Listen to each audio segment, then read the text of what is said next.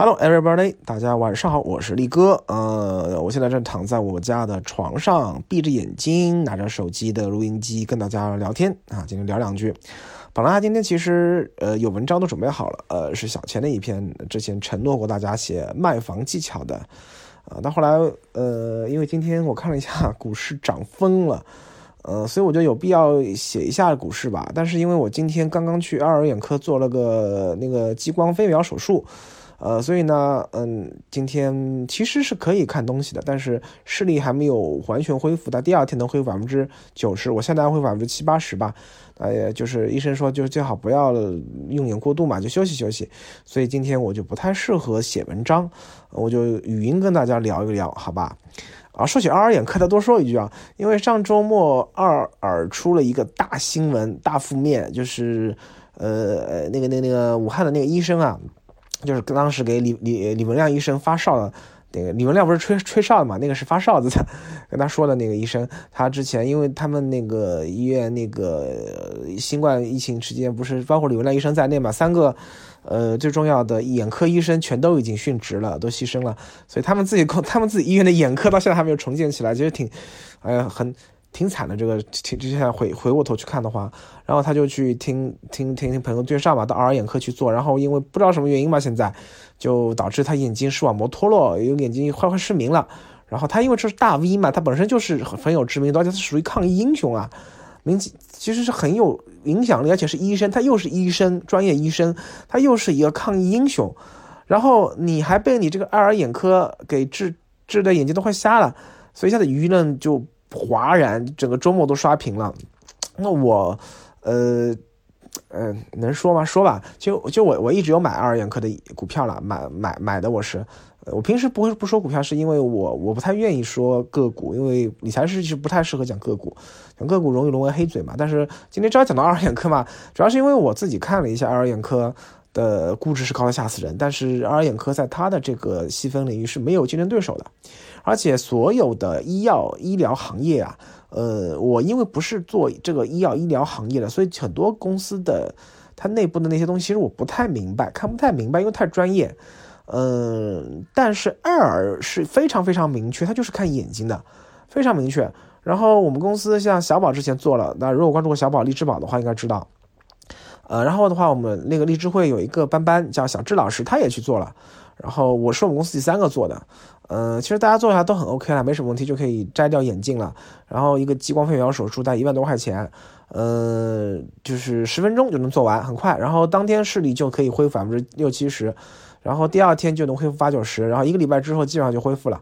啊，最最糟情况可能过三个月或者怎么样，也就基本上恢复了。啊，所以没有什么太多，这个技术已经很成熟了已经。嗯，我主要就是因为我戴眼镜太麻烦了，我就很懒的一个人。我想，哎，做算了算了，就那个，呃，小小看小宝做的挺不错嘛，那我说我我也去做一下。爱尔眼科它的它的护城河是极高的，目前在市场上，呃，尤其在二三线城市、二三四线城市，一线城市还好，因为一线城市，呃，大的公立医院它本身眼科非常强大，所以其实爱尔眼科没有它的竞争优势。但是在小城市里面，呃，这种眼睛的手术，这种这种特别精微的，一般人不太敢去那些不是很好的医院，所以爱尔眼科的它这个的护城河非常高。啊，但是这种这种，我当时买的时候，我跟我们公司人说，说这种公司它最大的一个风险点，其实就在于重大负面的医疗事故。哎，我前脚说完，前两天说的，后脚哎就出这个事情了。那我个人的判断是，呃，没有什么大问题，因为呃，爱尔的目前的一个市场地位几乎是准垄断级别了，在民营医院的眼科医院里，几乎没有任何竞争对手。呃，有些地方可能有个新世界能跟它竞争一下，但整体上完全跟爱尔不能比。然后这样的负面新闻，嗯，不足以改变它的一个动摇，它的一个根基。对，嗯，所以我觉得，我看看今天跌了百分之八点几嘛，我又买了一点。嗯，我觉得本没有什么太大的问题啊，个人观点，个人观点啊，这个阿尔的眼科的股价估值是极高极高，而现在其实属于历史估值的高位，是极高的。所以，我建议大家，我我不是见过啊，我只是今天正好在做做眼科手术，我正好提起这个事情，人家。唠两句啊，然后还是说说今天的大盘吧。今天今天其实蛮重要的，二零二一年的一月一日。其实此前很多人专家都是说二零二一年不是很看好市场，因为二零二零年的日子太好过了。啊，赚的赚的很好，所以二零二一年要降低预期。然后没想到二零二零年的年底，呃，突然就往上涨了很多。然后今天开盘又涨了很多。今天很多人可能没感觉啊，因为大盘其实刚刚站上三千五百点，呃，就上证指数。但上证指数是个严重失真的指数。其实我们看一下其他很多指数，呃，从沪深三百到深成指到创业板。很多指数，包括上证五零指数，都已经创出历史新高了啊！哎呦，一五年股灾啊，一五年牛市之后的历史新高了。像今天创业板是大涨，涨到了三千点啊，那是已经是过去几年从来没有遇到过这么高、这么这么高的涨幅啊！整体上，目今天的大盘是我看了一下，所有题材股基本上都在涨，呃，大概就茅台没怎么涨吧，因为之前涨太厉害了。呃，从有色、钢铁、军工。呃，然后那个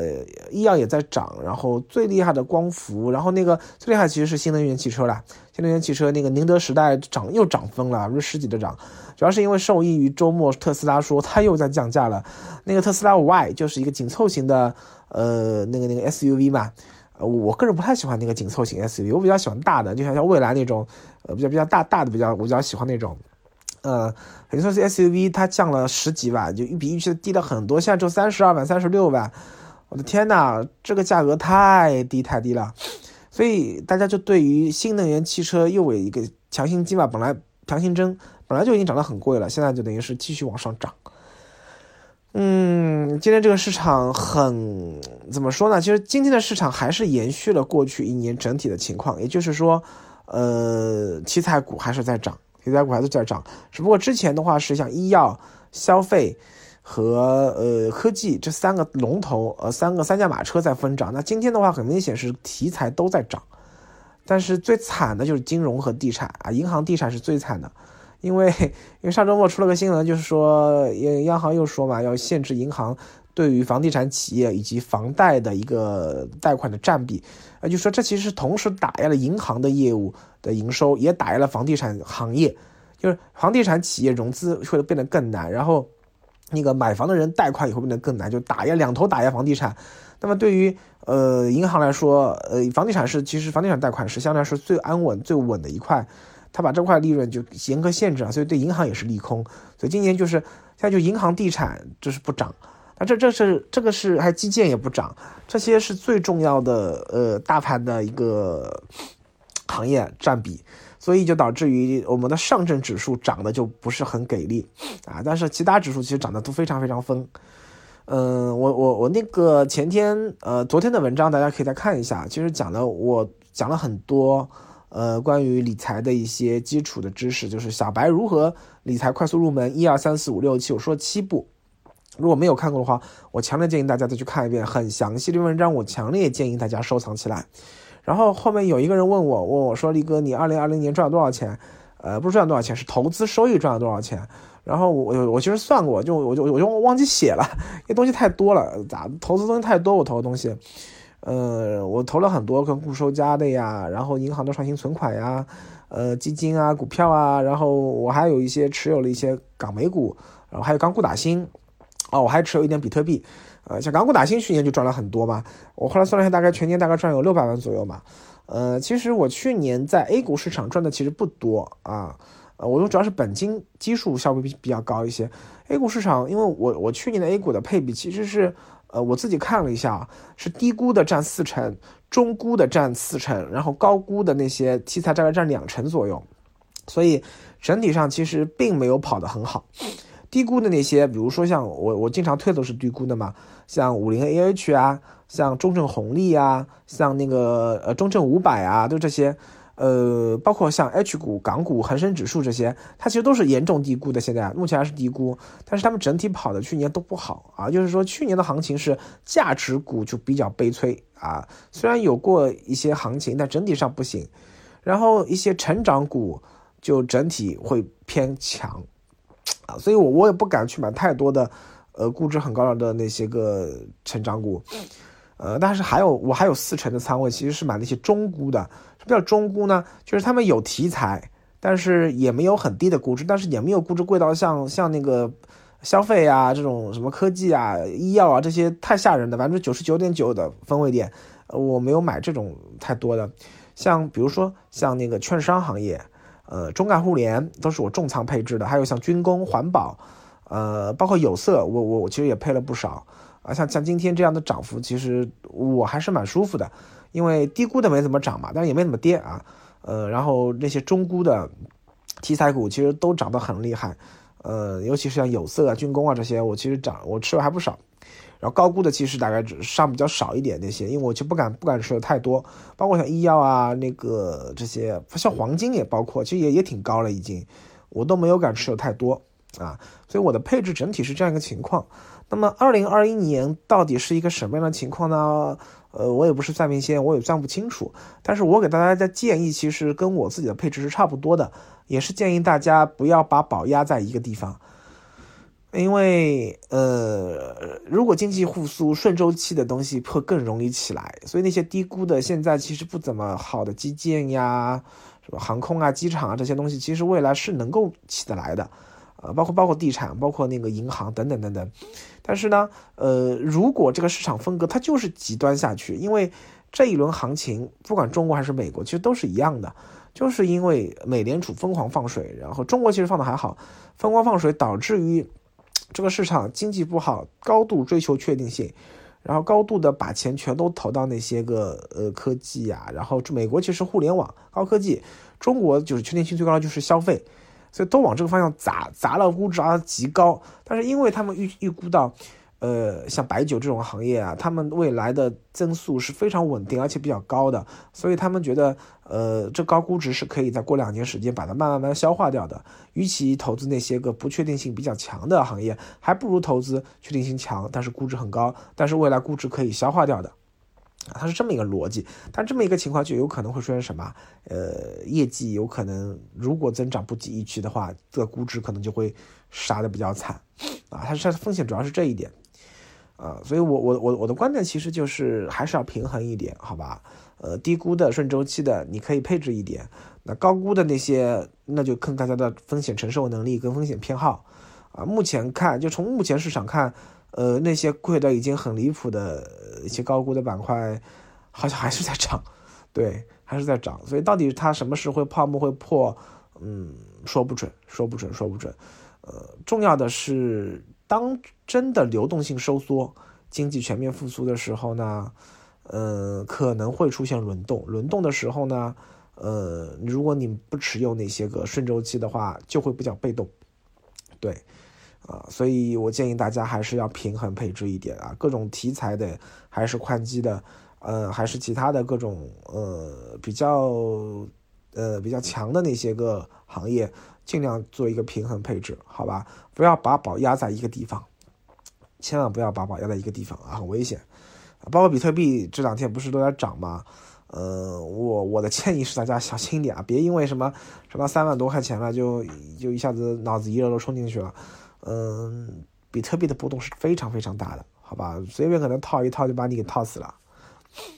呃，另外，哎，另外我想说一个很有意思的话题，就是这两天我今天我不是那个。呃，在做眼睛手术嘛，所以眼睛不太好看东西，所以我在听。我这前两天在听一本书，呃，叫做是李路写的，就是呃芒格的一个，他号称芒格说他是中国巴菲特嘛，啊，早年是是那个那个那个那个九八八九年的时候逃到那个美国去的嘛，然后他他他非常聪明，他的观点非常的独到，他写了一本书，呃，其实他早年他写过一个现代化十六讲嘛，他写了一本书，名字叫做呃，叫什么来着？啊，叫《文明现代化价值投资与中国》，啊，这本书，呃，哎，挺火的，今年应该挺火的。它其实里面讲到了，就是关于人类的起源，人类是怎么来的，一点点怎么会发展成现在这个样子，以及中国为什么落后于西方，中国当前的路怎么选择，未来会怎么样，啊，包括价值投资很多东西，我建议大家有兴趣的话可以听一下，啊，嗯。我听下来的感觉是没有什么违和感。首先，他的观点相对比较客观中立啊，虽然也有一些细节的部分我不是很认同，但大体上没有太大的问题。因为我看我听他这本书和我过去的认知，呃，是高度重合的，呃，我之前看的一些对我影响很大的书，比如说像它里面提到的我的，像那个枪炮病菌和那个像枪枪炮细菌和钢铁，然后像那个理性乐观派，对不对？然后像呃，我以前介绍过的像全球通史，呃，斯塔夫亚诺斯全球通史，还有那个呃，那个尤尔赫拉赫赫拉克利的那个呃人类简史，对不对？然后像这样的一些书，包括像那个之前我推荐过大家说那个叫做那个。啊，温铁军教授的那个呃，中国呃新中国的那个是九次危机什么十次危机那个嘛，啊，我这些东西其实呃，我把很多相关的，包括我讲的之前推荐过的像高晓松的呃那些个脱口秀等等等等吧，呃，我集中在一起，我发现他们的知识是是融通的。啊，整体上的话，呃，这个东西有些敏感的部分，我今天就不展开说了。大家有兴趣可以去可以去听一下。我我争取这个月做一次直播吧，好吧，跟大家再再好好的聊一聊这些关于中国的命运，关于投资的未来，整体的趋势，我比较认同他的说的是中国未来的还会变得更好，还会变得更好。然后中国未来最有发展潜力的，的确就是呃目前市场上炒到最热的那个板块，就是消费。大消费板块，因为中国的市场基数比较大，啊，但是未来中国也是有自己的风险的，这个我回头再跟他慢慢说吧，好不好？呃，推荐大家可以有空去读一下，嗯嗯，其他还有什么可以聊的呢？今天呃，大体上就这些吧。我觉得二零二一年已经来了嘛，大家要做好两手准备，好吧？两手准备，因为首先是疫情还是很严重，在国外还是很严重，其实经济没有复苏。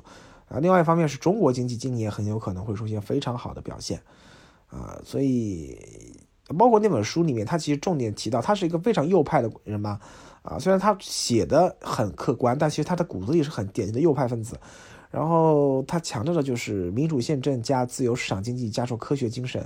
呃，来改造这个世界，然后用那个呃科学方法和理性思维是能够让人类变成越来越好、越来越好的。呃，他其实对于西方的那套东西的鼓吹力度是非常强的，但是呢，他其实他自己的资讯都说，他这套理论是在两千零八年、两千零九年的时候奠定的，然后就开始在分享这一套这一套理论体系，但是恰恰是二零零九年之后这十一年时间里面，是整个西方快速衰弱的十一年，整个西方的这套民主宪政体制和自由市场经济遇到了极大的。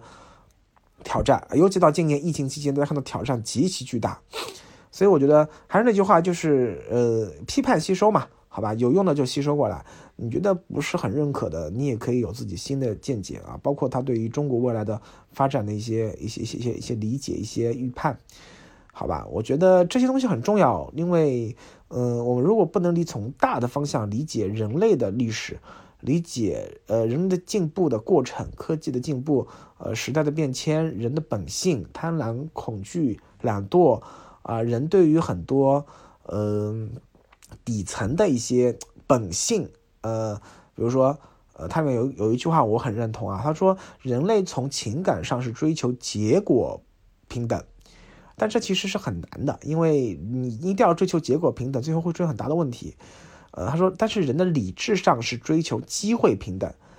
对，机会平等啊，是一个好的制度是可以实现的，好的制度是可以实现的。一旦机会实现平等以后，这个社会就会相对比较和谐稳定，因为人人都有逆袭的这样的可能性，有公平的机会嘛，对不对？所以，呃，像现在这个情况，中国，哎，咱不说中国了，这有点敏感啊，啊，反正回头我做直播的时候再跟大家细说吧。好吧，呃，今天就说到这里。嗯，二零二一年，希望大家能有一个更好的收成。好吧，就这样，拜拜。